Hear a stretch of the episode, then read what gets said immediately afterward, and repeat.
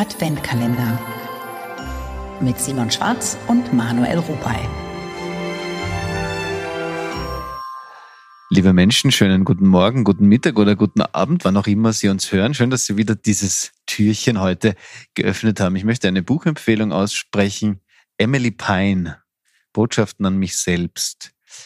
Und danach möchte ich noch eine kurze Geschichte erzählen und die wird aber eingeleitet durch ein Zitat von Emily Pine.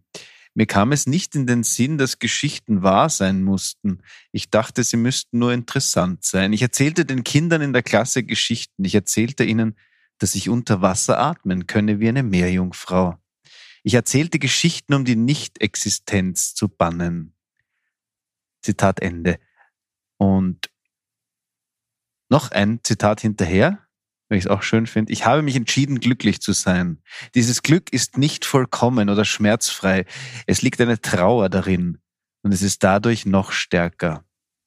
So, und jetzt möchte ich die Geschichte, die ich gehört habe, ganz kurz erklären. Ein achtjähriger Bub hat eine jüngere Schwester, die schwer an Leukämie erkrankt ist und die Ärzte teilen ihm mit, dass die Schwester wie auch er eine seltene Blutgruppe habe und er könne aber zu ihrem unwahrscheinlichen Überleben beitragen, wenn er ihr Blut spende. Und der Bub sagt, er müsse eine Nacht drüber schlafen und am nächsten Tag erklärt er sich bereit dazu. Sie werden im Spital nebeneinander gelegt und nur ein Vorhang trennt die Betten und die Geschwister. Man nimmt ihm das Blut ab und reicht es direkt an die Schwester weiter. Als der Doktor nach einer halben Stunde vorbeischaut, fragt der Bub, wie lange wird es noch dauern, bis ich sterbe?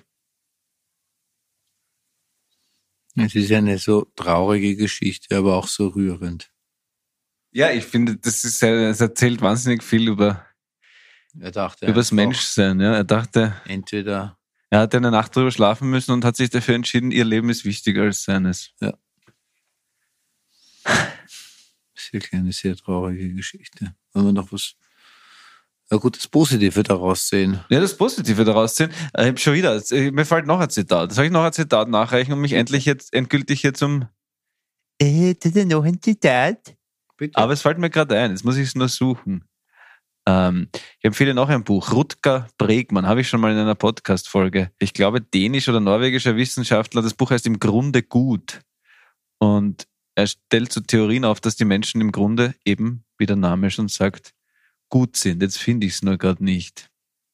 Ah, da. Ich zitiere Rutger Bregmann. Letztlich gibt es nur wenige Vorstellungen, die die Welt so sehr beeinflussen wie unser Menschenbild.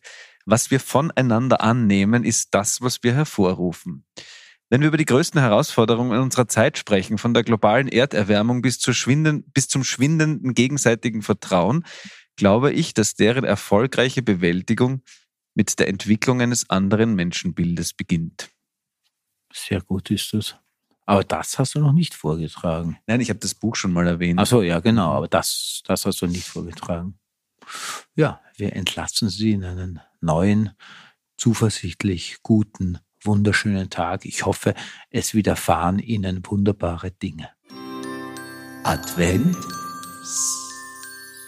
Kalender.